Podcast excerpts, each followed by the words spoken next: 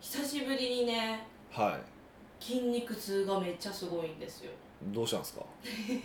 あなんかトレーニングしすぎですかで最近よく行ってますよねトレーニングそうなんですよよくご存知で、なんかね、はい最近サスペンショントレーニングにハマっててサスペンショントレーニングってななんなんかべあの釣り輪電車の釣り輪みたいなのを上下できるやつある釣じゃりない釣り革ね 釣り革釣りはって、うん、釣り革ねはいは い釣り革みたいなんで、うんなんか体幹鍛えるトレーニングなんですよへちょっとかっこいいでしょえいやよくわかんないかっこいいけど、まあ、ただの釣り革やから ね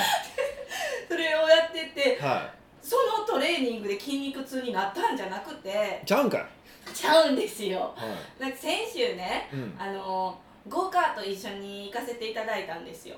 はいいけいや行かせていただいたんですよっていうか僕だと行きましたからねあ そうのそうプそうライベートクラブとかのメンバーですよねはいリスナーの方であの何人かあれ見てるんじゃないんですかねヒデさんのフェイスブックのあそうですね Facebook ライブちょっと遊びでやってみようかってやっただけなら何にもないですけ ど何も生み出さなかったですけどそうですね Facebook ライブでちょっとなんか、はい、ゴーカートの模様を上げましたねそういえばははいそれ撮影してた私なんですけどい、ねそこで私も初めてしたんですけどあ初めてなんやははいえしかもあれマックス時速60キロで出るんでしたよね、あのああいうところはねあの本当はなんかもっと出るらしいですけどねあそうあなのんレでーすス用はもっと出るらしいですけどねかでそれで、うんあの終わってみたら、い次の日からすごい筋肉痛でうんいまだに取れてないんですよえ何日経ってるっけもう5日間5日ぐぐららいい経ってま立すよってねるんですけど、うんこう背中の羽の部分らへんの中の筋肉あるじゃない内側にある筋肉肩甲が骨へがすごい痛いんですよえでこれはなんでこんなところに筋肉痛がなるのかっていう謎なんですけどいやわかんないえすんちゃんはあすんちゃんって言ったらもう一人社あの社員の女の子がいてるんですけどその子も一緒にいたんですけどここはうん腕がプルプルって言って ました腕か腕とかなりますみんな終わったあと腕が痛いしんどいって言ってましたよね僕もそうでしたけどでも別にその時だ僕はその時だけでしたけど僕は割とやってるからでもあるんかもしれませんけどうん、えなんか腕っていう腕は全然なくてもう背中なんですよねで背筋使えたってことでいいんじゃないですかあ背筋使いますかだってその車乗ってる姿勢じゃないですかいやすごいだから力入れてこう回さないといけないからあのハンドルを結構、だからあのー結構背中まで背筋まで使わないと回しにくいんじゃないですかへえで逆に言うと背筋使えてよかったでしょちゃうかな逆にそれやったらなんかそれやったらゴーカートトレーニングの方が楽しい毎日ゴーカートレーニングですけど、まあこの間までもちょっと怖かったですけどねあそうです路面が濡れてたあ雨の中やったんですよねあ、まあ、アホですよねアホ初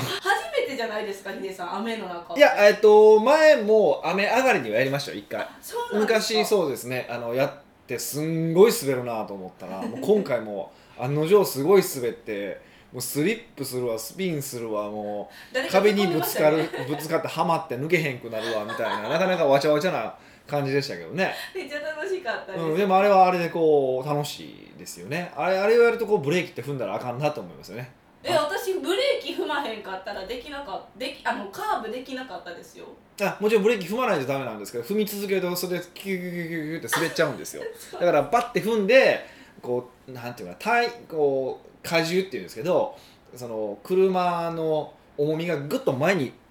行くんですよつんのめるじゃないあの急ブレーキでバンって前につんのめるでしょ普通の車でも、あの感じになった時に方向転換すると曲がれるんですけどもう高度ですねそれはまあまあそうなんですけど そうだそうじゃないともうつるつるつるつる滑ってもうぶつかるしもう僕も何回ぶつかったかっていうぐらいぶつかりましたし途中からもう壁にぶつけて曲がるみたいなテクニックまで編み出したりと かめっちゃ面白い怒ら本当は怒られると思うんですけどね。私逆になんか曲がりきれず、うん、そのなんていうんですかコースを無視してあショートカットショあショートカット2回ぐらいしたら、ーはやっぱり店員にバレてて、いはいあの後でちょっとあの曲がる時にあのお姉さんのブレーキ自体踏んでないんでもっとブレーキ踏んでくださいって言われましたああそうなんだ赤くも光ってなかったよみたいなあ後ろーあそうそうそう今のゴーカートは後ろ光るんですよね最近後ろいやいっぱいゴーカート場僕行ってるんですけどみんはない仲間と行っててあの後ろのテールランプっていうんですかねあれテールランプが赤く光ると初めて言いましたあれあれですよねブレーキ踏んでますよっていうそうそうそうそううそうそうあれ普通の車と車の車とで一すよね緒なんですけどいやあんまりでこの間ゴーカートちょっと綺麗だったんですよねへえ初めてがそれやからああそうですよれねが気づいて他はもっとボロいですよへえはいもっとなんかもうもうなんていうんですかこうシャフトだけっていうかこうねき鉄の棒だけでできたようなやつのちゃんとこう守るとこいっぱいあったじゃないですかはいなくて何やつなんですえよそれはそ普れ段ではまたスリルあってい怖やへ大丈夫です全然あの強度にはね関係ないから見た目がちょっといいだけなんですけどええじゃああのその場所によって走るコースのなんていうんですかぐるんぐるんしてるのも違うんですかあコースの形も全然違います、えじゃあ今まで行った中ではあのどこのコースが楽しいとかあるい、んもでうすかどこのコースかがうんうんどこなのか名前を覚えてないんですけどあ覚えてないけどあるのはあるんですあかってね前ねえっとそれこそダイレクトの寺本さんとかと行ったとこがあってはいその時はねすっごいストレートが長い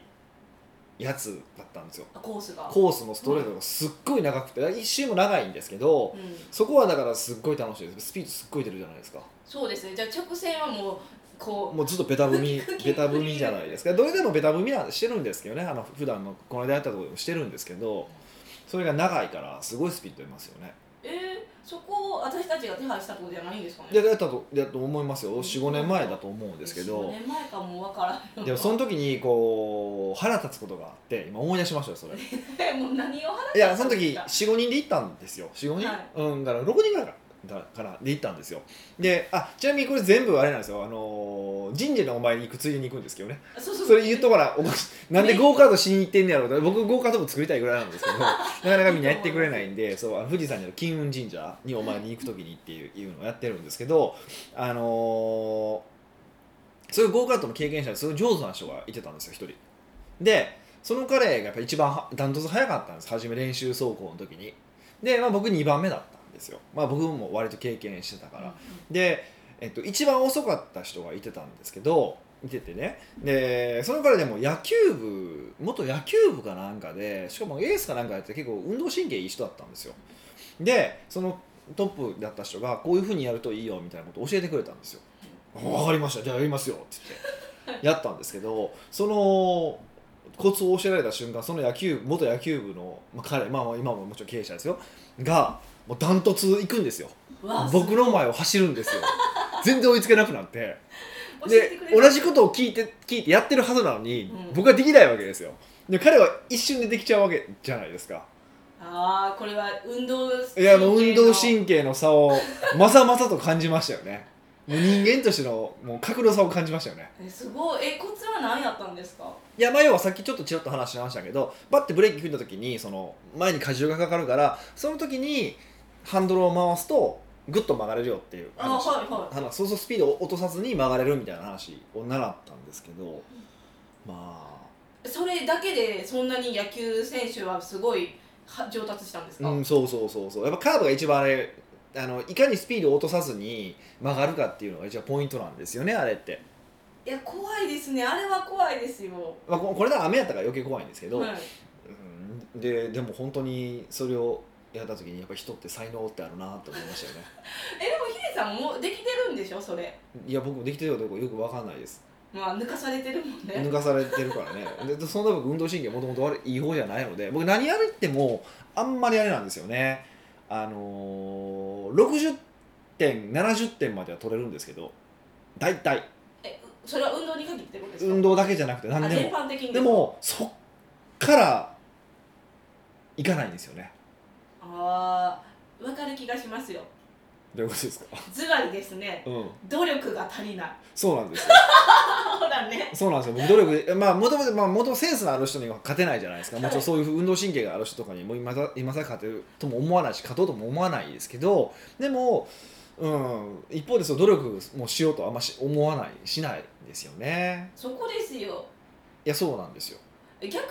今までなんかこう、60点70点ぐらいまで行って、、はいやこれは極めたいちょっと努力しようって思ったことはあるんですいかないんですよえーこれまたないんですよいや掘り下げたら合うかもしれないじゃない今のところいろいろ掘り下げてみてそういういやそういうなんか夢中になれるものって欲しいなって思ったことはあるんですけうんど一個もないんですよで僕がその魅力的に感じる人って、まあ、例えばそのうん野球選手ですイチローとかねああいうこう一個のところあさんまさんもそうですけどこう一個のところですっごい深掘りしてやっていくプロフェッショナルってすごいなとは思うんですけどうーんなりたいかって言ったらあんまりなりたいと思わないんですよねそうそれよりはなんかもう全部なんか何でもかんでもいくつこうちょろっとずつやっててとりあえずなんとなくできるよみたいな人いてるじゃないですかはいああいう人の方が僕はなんか素敵に見えるんですよねあー幅広くなんでもこなす人そうそうな幅広く全部して80点でやってしまう人が方が羨ましいですよねだから惜しむ中は僕は全てにおいてセンスがないのでその70点80点になるの時間がかかるっていう悲しさもあるんですけどねへえそうなんですか、ううんそうなんですよだから全体的にその特に運動系に関しては本当そうですねまあ運動はそうかもしれないけど他のところとは違うんじゃないんですか学問とかそれ僕勉強も全然できなかったですしえでもだって学問っていうかこのコンサルスキルっていうんですかそういうのは70これで70点80点って言われてちょっとびっくりしますまあそれはもう言ったら14年やってますからねこの仕事はさせていただいてますからまあそれなりにはだと思いますけどでもじゃあ超一流の人と比べて僕,、まあ、僕が知ってる人いっぱいいてますからねそういう人たちと比べたら、まあ、まだまだだと思いますし、えでもそのコンサルにこの仕事については、うんあれじゃないんですかここの一定集中型であの日々努力してるもんなんじゃないんですか、まあ、結果的にはそういうことなのかもしれませんねっていうふうに言ったらかっこいいですねえじゃあ努力を努力としてでもいやでも別にうそのでも仕事なんは仕事はもうするじゃないですかだって飯飯も食わなあかんしはいあのねずっとやっぱりいやこう絶えず努力していかないとマーケットに置い置いていかれるわけだからやっうんぱせざるを得なくてしてるじゃないですかはいでもそれ以外のことでせざるを得なくてししてるわけじゃないでしょそうですね趣味とかそうそうそれを考えるそうとそういうところでもっと一生懸命やれるって素敵だなと思うんですよ、うん、おーほんでもっと言うとねあのやっぱ遊びこそ真剣にすべきだと思うんですよ本来はうんだってなんでかって言ったら自分で選んでるわけだから仕事ってまあ、いまあ自分で選んでるっちゃ選んでるんだけどとはいえ食うためにやらないといけないっていう部分もやっぱ当然あるわけじゃないですかだし、あのーまあ、ある意味で言うとうんなんていうかな、まあ、お金介在してるわけだからお金のさえちゃんとペイするような価値提供さえすれば別にそれ以上手抜いてもいいわけじゃないですかはいある意味言うとね極端な話でいくとでそれ考えたら遊びって自分で選択してるわけだから仕事と違って選択してるわけだからもっと真剣にやらないといけないんじゃないかとは思ってるんですようーんまあ遊びイコールなんていうんですか休暇やからちょっと気ままにするっていうイメージの方が大きいですけどねうん僕はでもちょっと違うそこそこ考え方違うこれ多分前前も多分この話したことあったと思うんですけどと思っててでまあもちろん遊び自体はすごく楽しもうと思って前向きにもやってるんだけど、でもそうやって何か極めるっていうところまでえ必死になったこともないなっていうのもまあありますよねだから僕が教えてほしいのはどんなその夢中になれることとかがみんなあるんかなと思って。おー皆さんが夢中になってるものそうこういう趣味どうですかっていうのを言ってもらったら僕いくつやっていこうと思ってるんですよ。すこごいれもいやこれも昔言った膨こと大な人これも昔言ったことがあると思うんですけど1年にいくつ新しいことにチャレンジしていくっていうのははいあの大前健一さんそうあんま好きじゃない方ですいやいや僕大好きです大尊敬もうその部分に関してだけは尊敬してますからねこのフレーズだけがえーだけには尊敬してますので1個ずつねやるっていうのをやっていきたいなと思ってるんではいぜひちょっとなんかねこんなんありますよみたいなの教えてもらえたらいいなと思うんですよ。あ新たな分野を開拓していくってことですねそうなんですよであとゴーカートすごい好きなんですけどはいなんかあんまりみんなやってくれないんですよやった時はテンション上がるんですけど、はい まあ、その時で終わっちゃうんですよこうえ週末にちょっとみんなで行こうかみたいな感じにやってもなんかあんまりみんな乗り気じゃなくてだから僕もシュンってなってるんですけどなってるんやっていうちょっとねちょっと誰かなんかちょっともうちょいゴーカート誰か遊んでよっていうのは正直思ってるとこで誰か教えてくれる人とか僕はそのうまくないんでね、あれなんですかねゴーカートする場所が遠いからまあ遠いっすよねあれなんで遠いんですかやっぱり土地がいるからでしょうねあとうるさいしああそっかそうそうそうそうですねそうそう大阪は比較的近いんですけどねどこにあるんですかえっとあの北港北港チャリンみたいなうちの家からチャリンコです30分40分ぐらいですええケツ痛かったですけどねー、あとやたら自転車で行ったんかいやたらすごい坂道でしたけどねあのそれこそね海海渡るから海の上の橋渡るからへえすごいんですけどまあ電車で行ったら多分そのもう同じぐらいで行けるんじゃないですかね事務所からだったらううーんんじゃあぜひなんかゴーカートを私も僕もしたいっていう方もなんか趣味を教えてる方もでこんなんありますよって教えてもらえるとねちょっと嬉しいなと思いますよはいはい北岡秀樹の奥越えポッドキャスト奥越えポッドキャストは仕事だけじゃない人生を味わい尽くしたい社長を応援します改めまして北岡ですミカですはい今日の内容は今日はですね、はニックネームファンキーモンキーレイディーズさんより夫婦間のビジネス関係についてご質問いただきましたい夫婦間のビジネス関係っていう日本語はおかしくないですかほらまとめたらまとめたでこうやって言うじゃないいですかやちょっともう考えてまとめたらいいじゃないですかもうもいうや考えてまとめてこうなったんまあ、だでかすよら夫婦間のビジネス関係って何なんですかねま夫あ婦の間であるビジネス関係ですよねうんだからよくわかんないこれ読む限りはそうじゃなくてあれですよね両方ともビジネスやってる人の夫婦関係の話ですそようねですよそれでなんかまとまってません全か然意味違うよまあとりあえずちょっと行きましょう北岡さん美香さんこんにちこんはにちは北岡さんの怪盗らんまんなえか怪盗乱魔トークですね怪盗らんまトークはもちろんのこと美香さんの明るい笑い声が大好きで毎週楽しみに拝聴しておりますなるほど嬉しいですね、はい最近ビジネスと夫婦仲との関係についての北岡さんのコンテンツを続けて読みましたあーあのこ先月号かなんかのニュースレターですかねそう意外と反響があったいや一応なんか今までのニュースレターの中で一番反響が何年してあったんですよね、あのーまあ、奥さんが経理やってるような会社とかで、こう気をつけた方がいいよみたいな話ですよね。そうはでいす、えっととても興味深く我が家のケースにお聞きしてみたくなり我が家のケースについてお聞きしてみたくなり勇気を出して質問を送った次第ですなるほ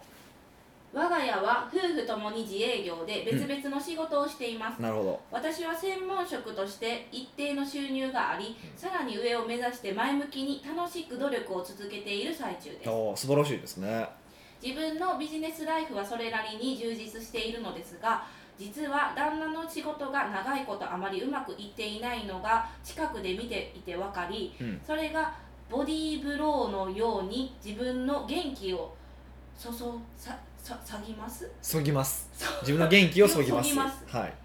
上手にアドバイスをして一緒に成長していければいいのですがいろいろ考えて接してもなかなかうまくいかず今はちょっとよくわからなくなってしまっていますうん、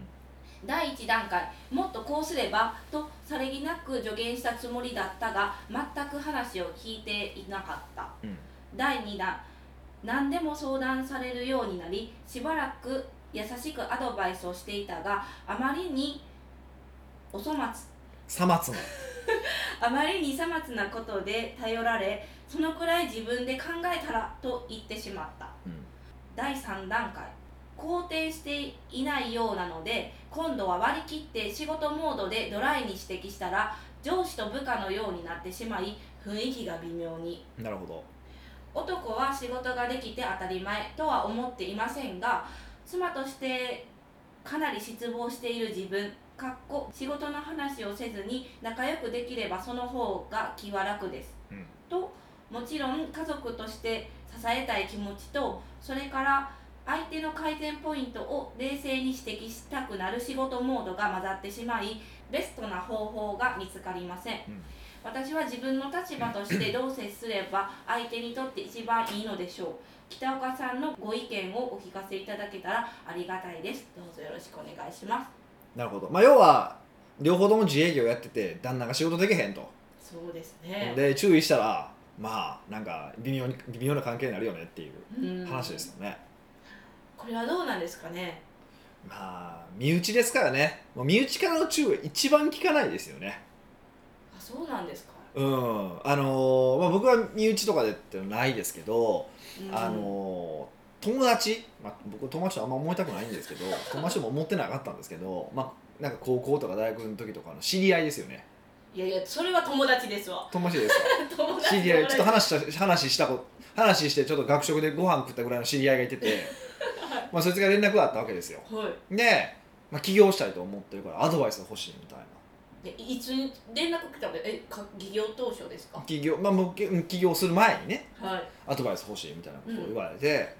まあ、僕もその時はちょっとなんかねなんとかしてあげないといけないと思ってアドバイスをしたわけですよ、はいまあ、それをそれを聞いて動かないですよねでそれが動かないもうそれが何連続かで動かないかったんですよその人に他の人も含めてあ他の何人人か来来たんですけどあこれ無理やなと思って、うーあんのやっぱり知ってる人間にあの頼ま頼む聞くとやっぱやらないですよ特にお金も払ってないからでだから4人目か5人目ぐらいからあのとりあえず100万振り込んでって言うようにしました100万うんならあの覚悟を決めて振り込んでくるかまあどっちもう来来ないじゃないですかはでどうせ友達じゃないから別にいいじゃないですかいいえいえ来なかったとしてもであいつ部活使うと思われていいじゃないですかっていうふうにしてから誰も売りつかなくなりなったんでめでたしめでたしでしたよね僕個人としてはああヒデさん時間も割くことがないからそうそうそうそううそうそうだから最近はその近い人その仲のいい人というか友達とかに関してはあのアドバイスを求められたらあのお金を請求するっていうやり方をとってますねそれなんかはあのー普通に考えると友達なくしませんかいうーん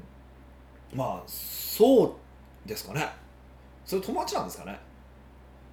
なんか本当に何とかしたいって気があるならお金を払ってでも何とかしようと思う思うわけでしょでただ友達だからって甘えるやつってでもよく考えてほしいんですよい飲食店やってる友達がいるとしますよねはいその人のところに行ってご飯食べて友達だとタダにしてやって言いますえいやいや逆に払いますよ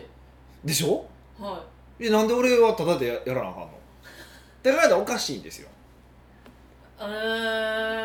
それはやっぱり情報やからなんですかね目に見えな原い原価がないからとかいろいろあるると思うんですけど多分、まあ、一番僕はあのあれのあの言えるのは本気じゃないんだと思うんですよで僕だから友人とかで、えっと、仕事のアドバイスをもらう時は僕お金払いますよ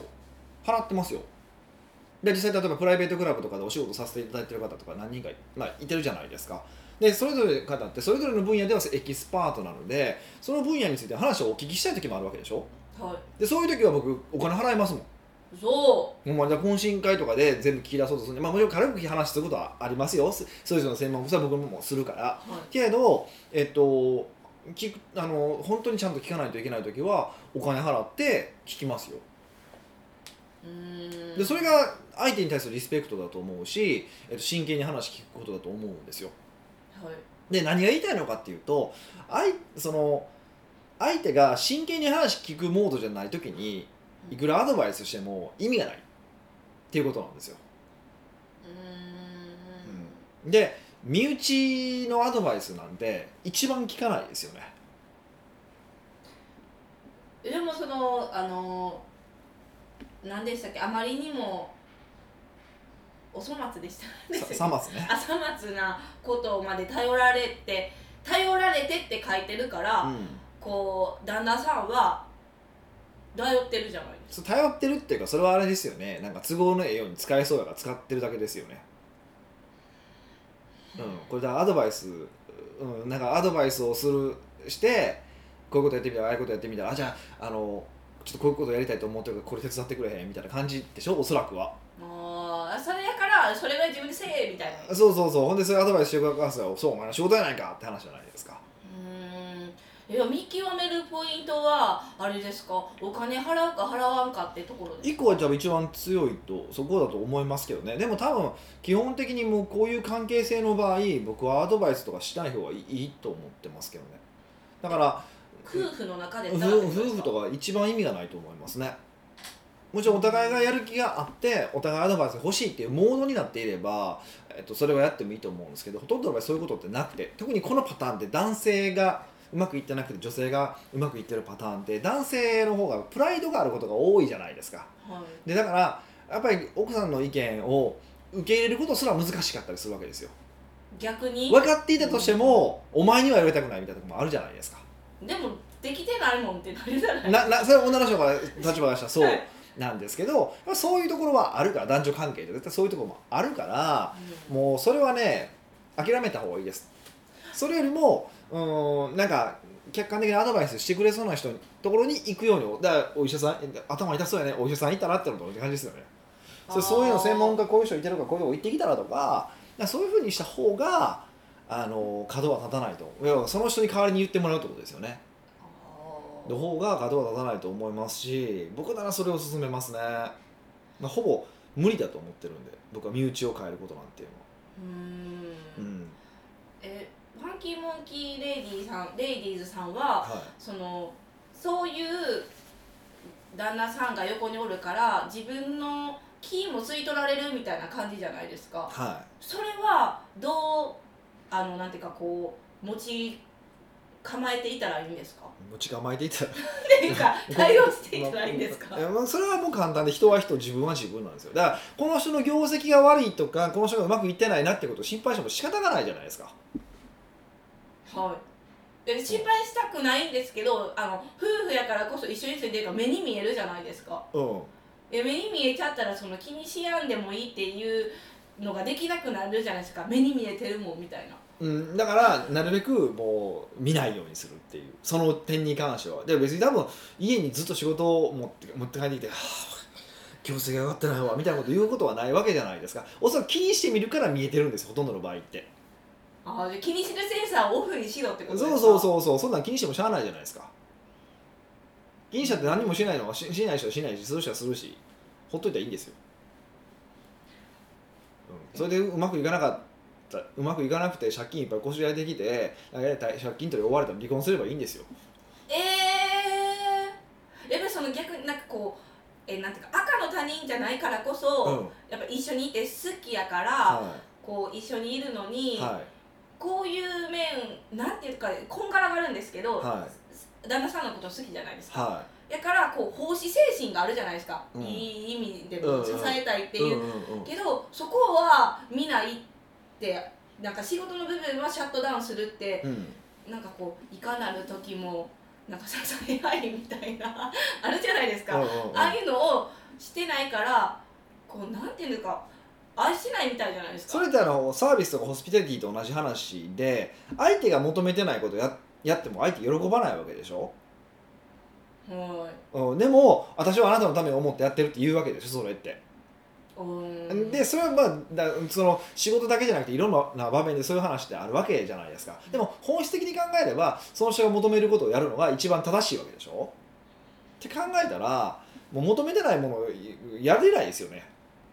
うんだからあれですかそもそも旦那さんが求めてないって思ってなくてやってたってことですか求められてると思ってやってたってことですかいや多分求められてるとも求められてないとも思ってなくて旦那さんがうまくいってないからなんとかしてあげたいっていう気からやってるんだと思うんですよ。でそれ気持ちは気持ちとしては気持ちとしてはすごいわかるんですよ。うん気持ちとしてはすごいわかるんだけどでももう無理なもんは無理なんだから受け入れ体制整ってないのは無理なもんは無理なんだからもうそこに関してシャットダウンするかするかあーもうそれでもしつこく言い続けるかですよね多分子供とかに対しては多分しつこく言い続けるってことをしないといけないわけじゃないですかはいもうそれは仕方がないでしょもうでも旦那さんなので大人なのでそこまでやらないといけないのかっていうとまたちょっと微妙かなっていうのはちょっと思いますよねうんえなんか今後夫婦関係がギスギスしないかが不安ですようんいや何もしない方がむしろギスギスしないんじゃないですかだからこの方も書いてるけどね仕事の話せずに仲良くできできた方がし気は楽ですって書いてるじゃないですか、はいうん、だからもう仕事の話売れない方がいいと思いますよあじゃあもうお互いちょっと話し合ってもうん仕事の話はお互い専門家に見てもらおうとかそうそうだから例えば、あのーそういうこと結構こういうところはこういう夫婦は、まあ、うちのクライアントさんでもたくさんいてるんですけどそういう時にどうしてるかっていうと、あのー当然いくらかずつ家にお金入れましょうねっていうことだけはやってるわけですよ。で残りのお金は自分で好きなように使うそれはビジネスで使おうが何にしようがいいって OK な形にしてるわけですよ。でそううすると何が起こるかっていうとその箱の中にお金両方とも入れるわけでしょいくらずつって入れるわけじゃないですかでその時に入れられない時ってくるわけじゃないですか、うん、あの本当に業績が悪くなるとこの時は詰め時ですよね爪のきってどういやもうその時はもう激詰めしますよねえなんてなんでそこ入れへんのってああんた不甲斐ないからじゃないのっていうふうに言えばいいんですよそこの事実を持って言えばいいんですよでそれはもう向こうもグーの音も出ないじゃないですかあプライドはすごい傷つけますけどねうん、あだからひその人の話を聞かなきゃいけなくなるってこまとあ、ですいけか、なくなるかどうかわからないけども少なくともそこそこでの話はアドバイス少なくともそこではスルーはできないわけじゃないですかそうですね振り込まなかったっていう事実事実があるわわけだから、うん、だからそれはそういうふうにするしかないですよねうんじゃあこの逆に言ったらあのお互い違う仕事でよかったねってことですよね、うんこれがこう一緒にされてたらもっと複 雑いやすごいややこしいことになりますよそれこそそれはねそのこの間のそのニュースデータの夫婦関係の話で片方をやめてもらうっていうのがまあ基本的な考え方なのであのねそのやり方はニュースデータをご覧くださそういそとん思いまなす予告になっちゃうんですか、はあそこはうん なるほどなのでじゃあファンキーモンキーレイディーズさんにあのアドバイスするならばもうその気になるセンサーをオフにするってことですよオねフそうにでするのとそあの旦那さんに専門家に見てもらったらっていうアドバイスをするってことでう、すね、まあ、アドバイスイスというかそういうふうに振るってことですよねはい、うんこうしていただいてあの夫婦仲が良くなることを切に祈っておりますまあ夫婦仲が良くないといけないっていうのも幻想ですからね別にもうやめてダメだそういうのダメだったら別れればいいんですよ別にそういう所詮そういうのじゃないんですよ所詮他人ですからいやいやもうあの全てのいや全ての可能性を置いた方がいいですそのなんか別れないっていう前提とか別れるっていう前提じゃなくて別れないこともあるし別れることもあるし全てのことを前提に置いて自分が自分にとって幸せなことはどれなのかってことを考えた方が僕はあのそれぞれが幸せに生きられるなと思ってます。はいはい、というわけで今回なんと、そうです今日からですあねの新しいノベノノベノベルテティグッズが発表しますかそうですじゃんねじゃかじゃーんじゃーん秘密基地 J オリジナル七味唐辛 子を、七味唐辛子ですえーね、差し上げたいと思いますんであのひ秘密基地 J のロゴがついた結構かわいいカンカンですよねカンカンのねあの七味これ有名なところのやつですよねえっと八幡屋っていうんですかねこれね、はいよくわかんないですけどはいぜひねこれでこれでちょっと旦那さんに辛口にしてあげてほしいなと、あ七味だけに、ええ思いますけどねはいはいぜひこちらお料理してくださいはい奥越ポッドキャストではいろんなご質問をお待ちしております質問フォームは奥越ウェブサイトにあるポッドキャストの記事の最後にありますのでどしどし応募くださいはいというわけでまた来週お会いしましょう